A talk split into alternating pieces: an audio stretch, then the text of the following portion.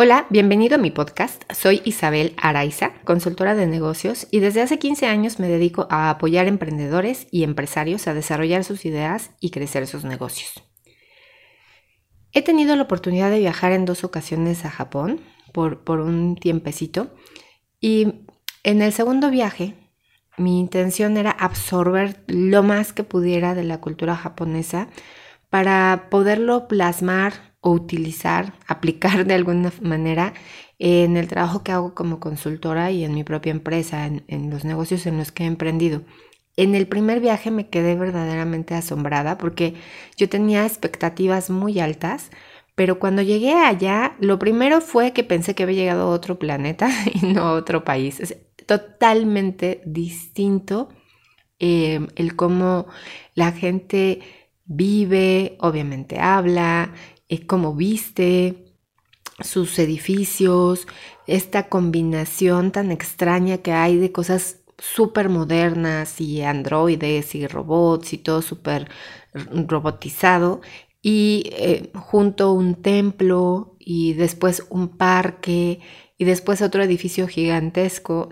a, mí la verdad es que me asombró de una manera muy positiva y me quedé con ganas de regresar, pero para aprender mucho más acerca de la cultura de Japón. Quería así como eh, absorber, absorber, absorber todo lo que pudiera durante ese periodo de tiempo y hacerlo de una manera muy consciente, reflexiva. Y decidí que en este segundo viaje, aparte de conocer, era observar escuchar, oler. o sea, eh, tratar de que por todos mis sentidos encontrar cosas, elementos que, me llamaran la atención. Y de verdad que así fue, fue un viaje para mí extraordinario. Y, y, de esos viajes que dices, tengo que regresar, no me importa regresar cada año a Japón, me gusta, me gusta muchísimo, pero me gusta muchísimo por su cultura, eh, y por muchos de los valores que ellos tienen de, su filosofía de vida. Y cuando estaba ya pensé en escribir acerca de esto y de cómo poderlo incorporar a mi vida, a las empresas, al trabajo que yo desempeño como consultora. Pero estando allá, yo decía, es que esto es mucho más grande. Si pudiéramos incorporarlo como sociedad, qué cosas maravillosas podríamos hacer en México de verdad la dignidad humana, el respeto, la amabilidad, están en un nivel superior, superior. Yo recuerdo que allá las, las mujeres son bellísimas, bueno, las mujeres asiáticas eh, son altas, a diferencia que muchas veces pensamos que son personas más chaparritas o como de nuestra estatura, pues no son mujeres muy altas. Y recuerdo yo que pasaban en época de, verano, que es muy caluroso, pasaban con unos shorts súper chiquitos, con playeritas eh, guapísimas y yo veía a los hombres, no a las mujeres. Y veía que los hombres no veían a las mujeres. Y yo decía, qué extraño, porque aquí los hombres no son hombres. ¿Y por qué lo pensaba? Aquí en México si tú, eh, tu pareja o si tú ves a un hombre y pasa una mujer guapísima, los hombres en automático voltean a ver a la mujer, ¿no? Y si les reclamas que por qué voltearon a ver a la mujer, te dicen, es que la vista es muy natural, yo soy hombre, no lo puedo evitar. Y yo decía, pues acá la vista no ha de ser muy natural, eh, los hombres no han de ser hombres, o pasa una cosa muy rara, porque acá nadie voltea a ver a nadie. Y eso tiene que ver con el respeto, con el respeto a la otra persona. Tú podías vestir, bueno, yo juraba que si tú andabas desnuda nadie te iba a ver, ¿no? O sea, nadie te iba a molestar, nadie te iba a observar con, con una mirada lasciva y te ibas a sentir tú como, como despojada, ¿no? Eh, y eso me gustó mucho porque me empecé a dar cuenta del nivel de respeto que tienen los japoneses para con todas las personas. Y eso, eso fue algo muy grato y, entre muchas otras cosas. Pero bueno, en este podcast en particular te quiero compartir acerca del lenguaje. A mí me pareció muy interesante eh, cómo las personas en Japón aprenden a comunicarse con eh, pues otros individuos que vamos de cualquier otra parte del mundo. Porque tú, si llegas a Japón, te vas a encontrar no solamente con que el lenguaje es totalmente distinto, em, el, no la mayoría habla inglés, como podríamos pensar. En realidad es un porcentaje relativamente bajo de personas que hablan inglés y sobre todo en los establecimientos. Japón creció a través del consumo de japoneses. O sea, Japón produce en primera instancia para los japoneses. Eh, su mayor mercado es el mercado japonés, el mercado asiático. Entonces, ellos pues no le ven tanta necesidad a hablar inglés porque pues, sus clientes son japoneses, sobre todo, repito, en los negocios o en los establecimientos pequeños, que son los que pues, dan el, servicio a, la gente que va pasando, ¿no? Al, consumidor, digamos. Eh, y ellos han encontrado formas de poderse comunicar. En los restaurantes, por ejemplo, tienen generalmente, eh, digamos, en los, no en los restaurantes lujosísimos, sino en los restaurantes comunes, tienen un eh, escaparate, un aparador en donde exhiben los platillos, pero no los exhiben así como eh, lo saca de la cocina y lo pongo ahí en el aparador, sino que hay una industria enorme en Japón que se dedica a hacer estos, estas réplicas de los platillos eh, como, eh, digamos, en imitación, pero que se vean lo más realistas posibles para que cuando tú pases por el aparador veas los platillos y te llamen la atención. Entonces tienen pasteles, tienen sushi, o sea, tienen el platillo que te puedas imaginar y es una industria millonaria en Japón. Entonces, eso, además de atraer al cliente, le permite al cliente señalar lo que se le haya antojado, aunque no estemos muy seguros de qué es lo que estamos pidiendo todos sus menús tienen fotografías. Aquí yo sé que es común que en un, de repente en un menú nos encontramos imágenes de uno o dos platillos, pero allá era casi casi de foto, este, platillo, foto, platillo, foto, platillo. ¿Por qué? Porque están conscientes de que muchas personas no hablan el japonés, pero señalar una imagen pues es relativamente fácil.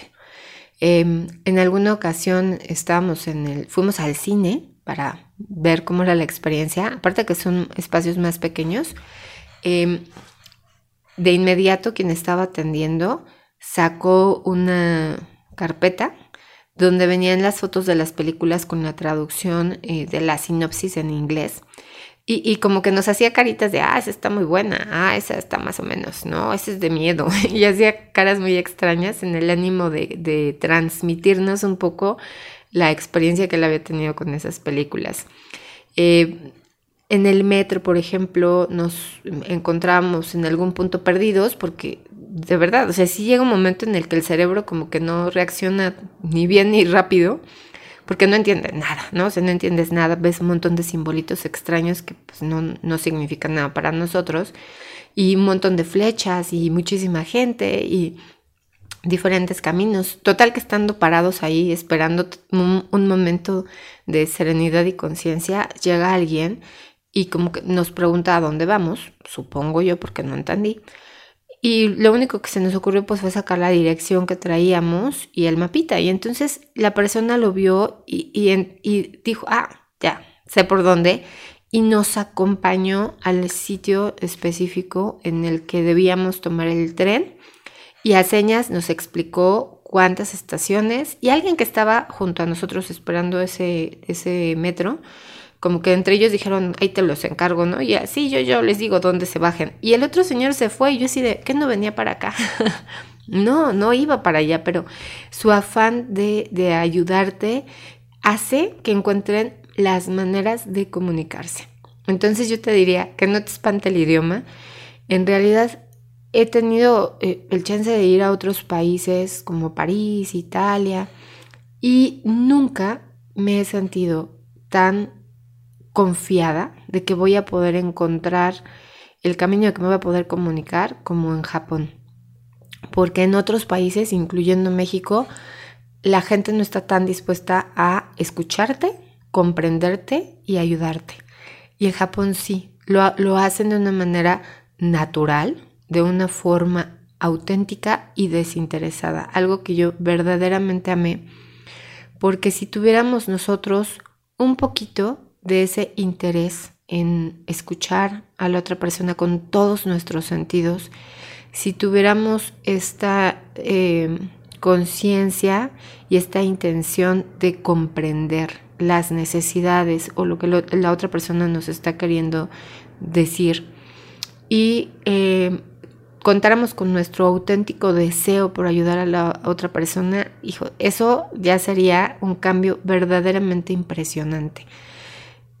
A mí me dejó mucho el, el observar eso y lo sigo intentando hacer porque no es una tarea sencilla, pero estar en el momento presente, escuchando a la persona, comprendiendo, asegurándome de que comprendí y tratando de resolver, de aportar o de ayudar, eh, e, es algo que intento hacer con la mayor frecuencia posible. A veces lo logro, a veces no.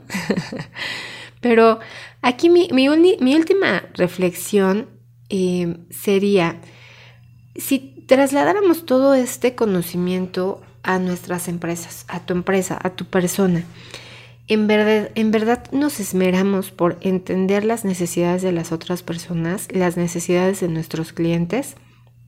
Hacemos todo lo posible para que ese cliente, esa persona se sienta verdaderamente escuchado y atendido.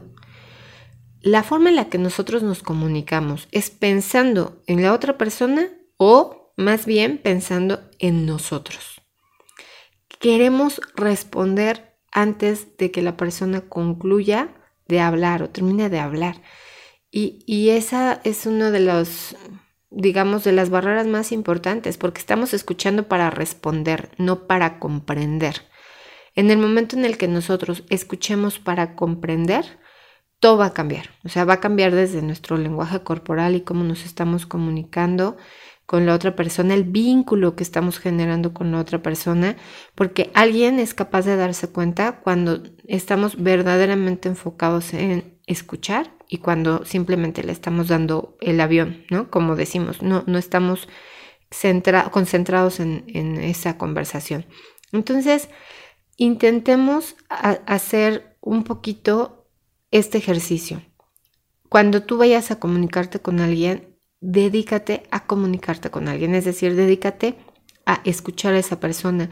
No intentes estar en el celular, en el teléfono, en la computadora, en las redes sociales o con otra persona al lado o atendiendo a dos o tres al mismo tiempo. O sea, una persona a la vez y trata verdaderamente de poner todos tus sentidos al servicio de esa escucha.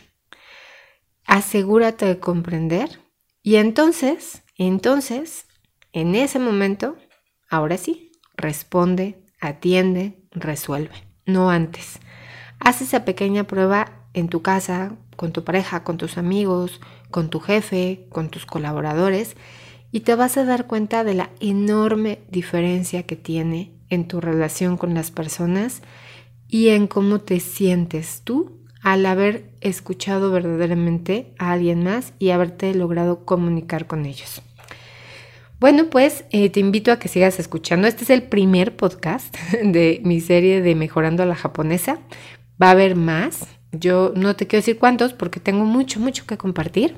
Pero bueno, pues espero irlo haciendo poco a poquito. Sobre todo que lo disfrutes y que vayas haciendo algo de lo, de lo que te comparto y me digas cómo te fue. Me dio mucho gusto escucharte. Sígueme en mi Facebook como Isabel Araiza Consultora, en Instagram también y en Twitter como arroba isa-araiza. Nos escuchamos pronto.